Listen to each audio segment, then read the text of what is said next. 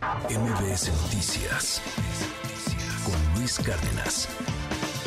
Pues otro partido eh, que también ha estado dando mucho de qué hablar en los últimos días es Movimiento Ciudadano. Y ya les hemos platicado pues estas diferencias que han sido públicas entre Dante Delgado y eh, pues Enrique Alfaro, el gobernador de Jalisco, en torno pues a sí o no ir en alianza. Ahora les platico en unos minutitos un eh, desplegado que publicó hace unos minutos también Dante Delgado en torno pues justamente a este tema de las alianzas. Pero antes quiero saludar con mucho gusto en la línea telefónica de MBS Noticias a Indira Kempis. Ella es senadora justamente de este partido de Movimiento Ciudadano porque pues ella se destapó.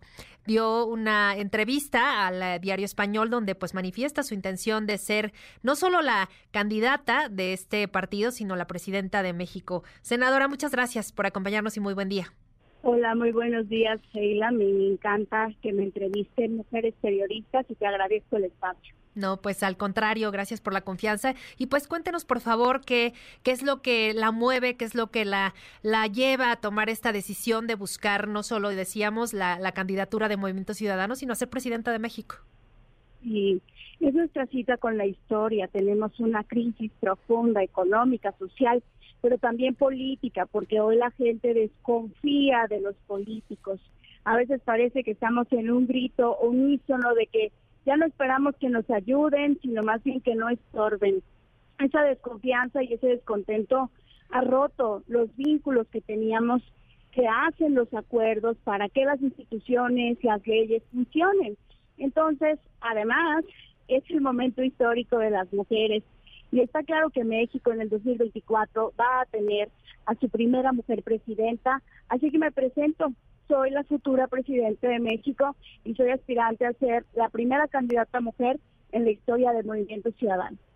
Su partido, decíamos, atraviesa pues por momentos complicados, hay algunas diferencias entre pues un grupo, el de los alfaristas de que pues son simpatizantes del gobernador que lo siguen, eh, que han estado con él y, pues además en un estado bastión, por supuesto, del partido, Movimiento Ciudadano, lo que es Jalisco, y pues por otro lado la dirigencia, la coordinación nacional, en este caso del partido por Dante Delgado, que pues ellos han dicho no a las alianzas. Y, pues cuál sería la postura que usted eh, vendría tomando al respecto, evidentemente pues eh, sería más favorable el no tener pues una alianza porque pues la dejaría pues sí un poco poquito más rezagada para poder tener esta candidatura. Pero, ¿qué opina en general de, este proceso interno que va un poquito más atrás el, partido de Movimiento Ciudadano? Mira, primero eh, tenemos que atravesar por conversaciones difíciles. El conflicto es necesario precisamente para que después no existan resultados fallidos.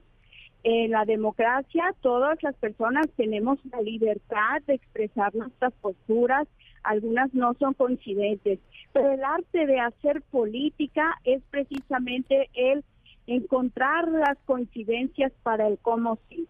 Yo le hago un llamado abierto al gobernador Enrique Alfaro, que este es su casa, este es su proyecto político, estos son sus años de esfuerzo como líder de un equipo que ha impactado positivamente a nivel nacional, al menos en nuestro proyecto.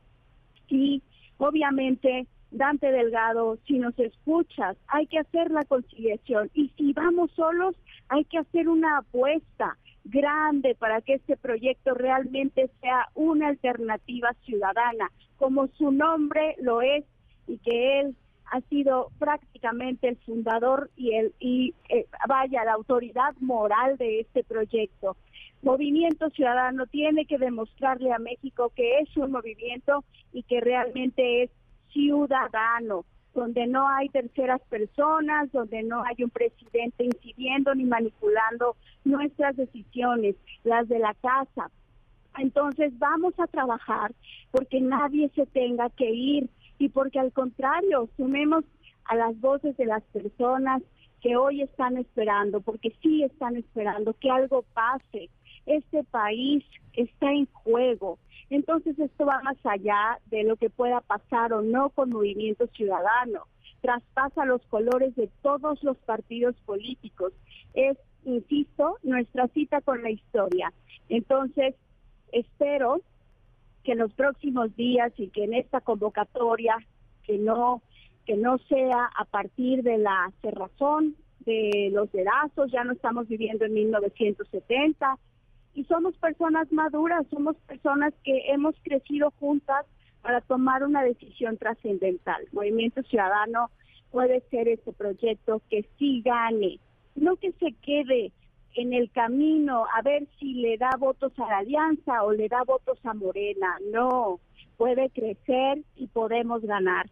Pero yo sí pienso que como es el momento histórico de las mujeres y de la ciudadanía, de las causas, de las personas, de la democracia y de la libertad, bueno, aquí estoy porque yo soy la persona que puede lograr ese triunfo.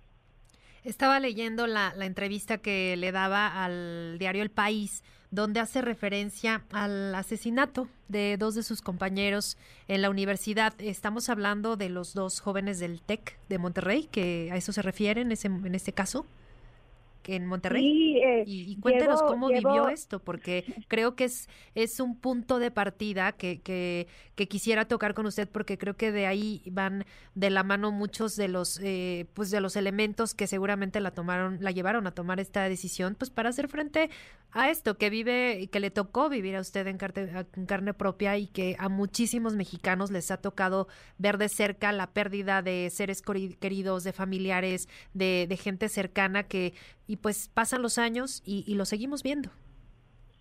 Sigo levantando la voz y sigo exigiendo justicia, no solamente por mis dos compañeros, sino por todas las personas. Yo pienso en las madres buscadoras, pienso en aquellas que han sido afectadas en su patrimonio, pienso en todas las madres que hoy mismo están despertando angustiadas y durmiendo angustiadas porque quieren saber que sus hijos e hijas estén bien y en tranquilidad. No podemos vivir en este estado emocional de constante miedo, de angustia, de un de una falsa idea de que todo está bien, pero en realidad no es así. La paz es una de las cosas que tenemos que buscar, buscar y hacer todos los esfuerzos. Y sí, eh, yo levanté la voz, ahí inició la vida pública mía, confrontándome con el poder, em, como yo digo, pues mentándosela a todas las autoridades que quisieron disfrazar y maquillar un asesinato que hasta hoy, con lo que sabemos, fue una ejecución extrajudicial. Entonces, este es el camino que emprendí desde hace más de 10 años al lado de la gente, al lado de sus dolores, al lado de sus causas, para que podamos encontrar soluciones, para que podamos aspirar a tener un país mejor y que y que definitivamente nuestras deudas, porque ni siquiera es una, son muchas deudas acumuladas históricas, pues podemos confrontarlas en calma, en serenidad, pero además con mucha firmeza hacia el futuro, que, que, si cada quien hace lo que le toca, lo podemos alcanzar. Entonces llevo tatuado el nombre de Jorge Mercado y Javier Arredondo y en eso estamos. Entendemos, diputada, eh, perdón, senadora, eh, pues lo que lo que le mueve lo que la lleva a recordar estos momentos que seguramente fueron muy duros, muy duros para usted, para toda la comunidad estudiantil en, en ese caso. Ya, como dice, han pasado más de 10 años de, de esto y, y, pues incluso los padres de uno de ellos, pues... Eh, pues sí, seguía, seguía luchando y buscando la verdad de qué fue lo que, lo que ocurrió.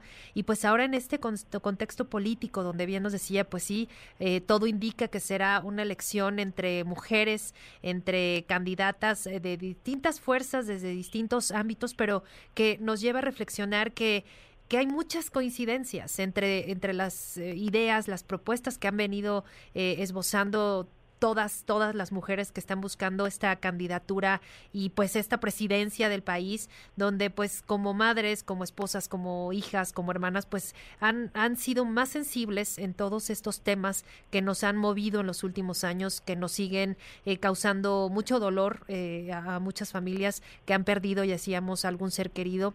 Y pues este, este es el momento, dice, este es el, el momento de mujeres y pues veremos qué es lo que pasa.